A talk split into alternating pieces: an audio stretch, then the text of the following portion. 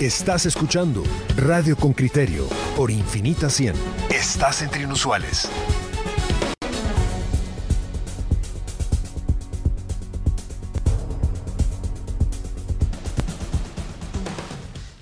Bueno, de regreso, como ustedes saben, ayer hubo firmas entre delegaciones eh, varias y el gobierno entrante y destaca la del Estados Unidos, un memorándum con Estados Unidos para atracción de inversiones por mil millones de dólares. Eh, yo he visto otra que también incrementa esto a más dinero y la idea la idea es ver eh, pues si, si efectivamente se puede desarrollar el país a través de, descubrir o, activar nichos de mercado en los que puede en los que puede desarrollarse el comercio lo hizo este delegado norteamericano eh, que, llegó con, de los tres que vinieron a la toma de posesión del señor Yamatei y las autoridades del Ministerio de Economía presidido eh, por el señor Tony Maluz. Y tenemos a don Tony Maluz, el, el flamante ministro de Economía, al teléfono. Don Tony, buenos días.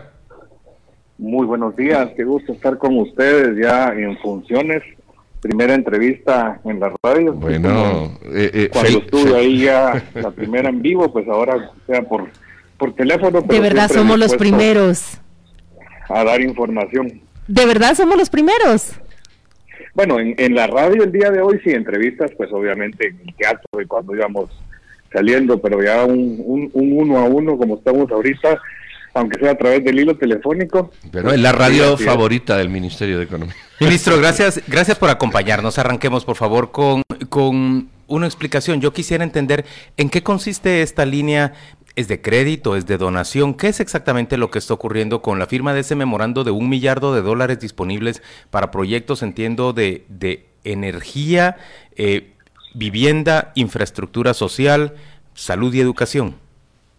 Eh, bueno, el, a ver, esto va bajo la sombría de América Crece y importante que nosotros hayamos tenido en este en esta transición bastante tiempo porque logramos eh, hacer muchas cosas. Uno de mis primeros viajes eh, fue a Estados Unidos, visitamos con el actual sector eh, público, el, comisionado Asturias, perdón, el anterior, porque en esa época era actual, con el sector privado, y eh, con el futuro eh, sector público, en esa época éramos nosotros, y fuimos a visitar varias instituciones financieras a Estados Unidos, eh, incluyendo también bilaterales como el BID, el Banco Mundial, pero tuvimos una de las primeras reuniones con lo que antes se llamaba OPIC, que era la, Corporación Financiera para el Desarrollo Internacional, que ahora ya se llama DFC, hay un pequeño cambio que te vamos a explicar, y hay varios proyectos, no solo como los que mencionó Juan Luis, sino que hay eh, proyectos para manufactura ligera. Le llevamos un cartapacio de proyectos porque estos son créditos, no es donación. Aparte, hay otras instituciones que también nos están ofreciendo donación dentro de Estados Unidos, pero estos proyectos eh, son para ayuda financiera. Yo que he sido empresario, sé que uno de los valladares más difíciles para poder emprender eh, es el dinero. Entonces, cuando tenemos a alguien que entiende que para parar la migración necesitamos crear empleo y la, los únicos que pueden crear empleo es la, empresa privada, esta corporación de, en principio nos está dando mil millones de dólares para proyectos privados, privados, que las empresas privadas puedan acceder a esos créditos y que puedan crear empleo en diferentes zonas del país que tanto lo necesitan. Y digo en principio porque si nosotros agotamos rápidamente estos mil millones, ellos han ofrecido que puede crecer hasta lo que ha pedido el doctor Yamatei, que son 3 mil millones de dólares de apoyo financiero a, las empresas guatemaltecas. ¿Quiénes pueden solicitar esos créditos? Eh, de, de, los mil millones de dólares que ahora estarán disponibles, ¿quién puede solicitarlos? ¿Solo un empresario ya establecido o puede solicitarlos, por ejemplo, una persona que tiene una idea y aunque no tenga, digamos, riqueza de su lado o no tenga eh, trayectoria como empresario, puede aspirar a, montar una empresa con, esos fondos? Eh, mira, es, es importante, nosotros estamos en el Ministerio de Economía para apoyar a todos los empresarios. Es importante que, que además de la idea tengan un proyecto digamos bancable o bancarizable porque pues obviamente es una institución financiera la que va a dar estos recursos pero nosotros podemos apoyar para que se asocien. Hay empresas hay, hay diferentes eh, eh, asociaciones que pueden acceder a este dinero. Por ejemplo quieren replicar también lo que se ha hecho con con gran éxito eh, con las mujeres de las cooperativas de estilo Cuatro Pinos, por ejemplo. Todo esto se puede replicar porque esto es eh, a todo nivel, a toda industria, eh, puede ser vivienda, puede ser infraestructura agrícola, manufactura ligera y, como bien dijeron ahí, para los, los servicios que tanto le hacen falta a Guatemala también en, en salud, todo ese tipo de cosas nos, nos puede apoyar este, este primer, eh, esta primera porción, porque yo insisto que es una primera porción de mil millones y nosotros somos capaces de acceder a estos mil millones rápidamente, hay un ofrecimiento que esto puede crecer. Ministro, ayúdenos con esto. Imagine que las personas que nos están escuchando pueden estar interesadas en aplicar para esos créditos.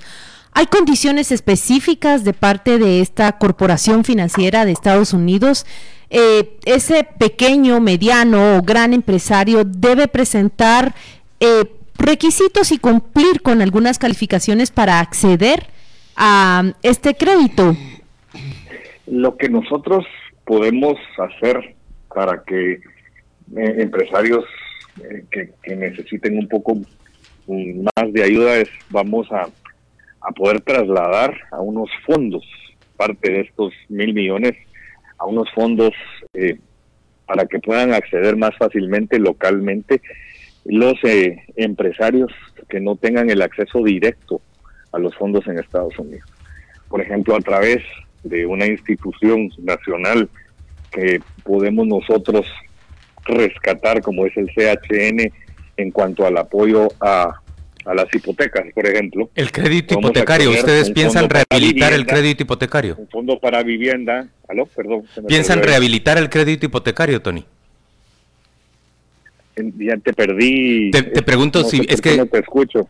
¿Piensan rehabilitar el crédito hipotecario? Mira, eh, la palabra crédito hipotecario nacional, o sea, el título es para apoyar eh, el fomento de las hipotecas. Eh, si, si, tú ves bien el comunicado, de este apoyo también es un comunicado del apoyo a la vivienda. Entonces se puede, parte de este fondo, eh, nosotros esperamos y lo platicamos con la delegación de Taiwán, porque la diferencia, como les mencionaba antes, es una diferencia entre OPIC antiguo y DFC, es que ahora eh, pueden incorporarse otros países. Antes OPIC solo financiaba proyectos 100% norteamericanos, pero ahora con una reunión que tuvimos con las personas de Taiwán, van a apoyar más la vivienda y podemos nosotros, a través del crédito hipotecario nacional, se pueden crear fondos para acceder a más bajo interés vivienda que tan necesaria es acá. Y, los amigos norteamericanos entienden que si tú tienes trabajo, tienes una casa, pues puedes eh, estar seguro que vas a, añorar más tu tierra y con todos estos no vas a migrar eh, con todos estos beneficios, no vas a migrar y es parte de, lo que ellos quieren apoyar a que la gente se quede en nuestro país y nosotros felices de que se queden trabajando para el desarrollo de Guatemala, que es lo que queremos hacer nosotros en este gobierno del doctor Yamatei y a través del Ministerio de Economía. Eh, Tony, ¿cuándo, ¿cuándo está esto disponible? ¿A partir de qué momento, digamos, que se da un banderazo de salida y se pueden comenzar a ver los proyectos que se unen a, este tipo de financiación? ¿Qué tiempo hay? Mira, el, el, memorándum ya fue firmado, lo que hay es que presentar proyectos eh, con bancarizables, ahí tenemos pues los requisitos que, que se necesitan, pero lo que, digamos, este proyecto de vivienda es un proyecto que nosotros vamos a, como gobierno, vamos a, a, pedir ese, ese fondo para que pueda estar accesible a todos los guatemaltecos, ¿verdad? Muy bien, la publicidad para el conocimiento, supongo yo que esto para hacerlo de conocimiento general se va a requerir, pues no sé, publicitarlo, darlo a conocer, en fin, e, extender lo que hoy estamos hablando aquí. Sí, el primer paso fue, fue dado ayer eh, ¿verdad? Era, era importante, por eso la delegación que vino de, del gobierno americano fue una delegación básicamente comercial y financiera. Eh, eh, vinieron, el, secretario de Comercio, vino el, el, el, CEO de OPI, que, que fue la persona, Adam Bowler, con la que firmamos ese memorándum el día de ayer, pues delante de, de, de todos los invitados de AmCham, que también pues empresarios grandes y pequeños que están interesados en, poder hacer crecer las empresas porque nos o sea es, importante que grandes empresas vengan a invertir acá. Y pueden ser empresas americanas que pueden recurrir a este fondo y que tanto necesitamos nosotros que les podemos dar condiciones a que esas grandes empresas por ejemplo quien no quisiera que, que vinieran a construir automóviles en alguna de las zonas eh, fuera de la capital y que podamos tener nosotros esa manufactura liviana o manufactura ya un poco más interesante con mano de obra intensiva para poder dar empleo a muchos guatemaltecos. Eh, ministro, leo el comunicado de la Embajada de Estados Unidos y resaltan las palabras del embajador que eh, habla de esto, de este, de estos créditos como instrumentos para que crezca la economía enfocada especialmente en quienes tienen mayor necesidad económica. Por supuesto, cuando escuchamos que son créditos específicos para grandes empresas, para atraer inversión de compañías ya establecidas, la pregunta inmediata es, ¿cómo se garantiza que ese crecimiento se derrame en quienes el embajador eh, de, Estados Unidos dice literalmente los que tienen mayor necesidad económica? Es sencillo, Claudia, sencillo. Viene una empresa grande a Guatemala y a quién le va a dar empleo.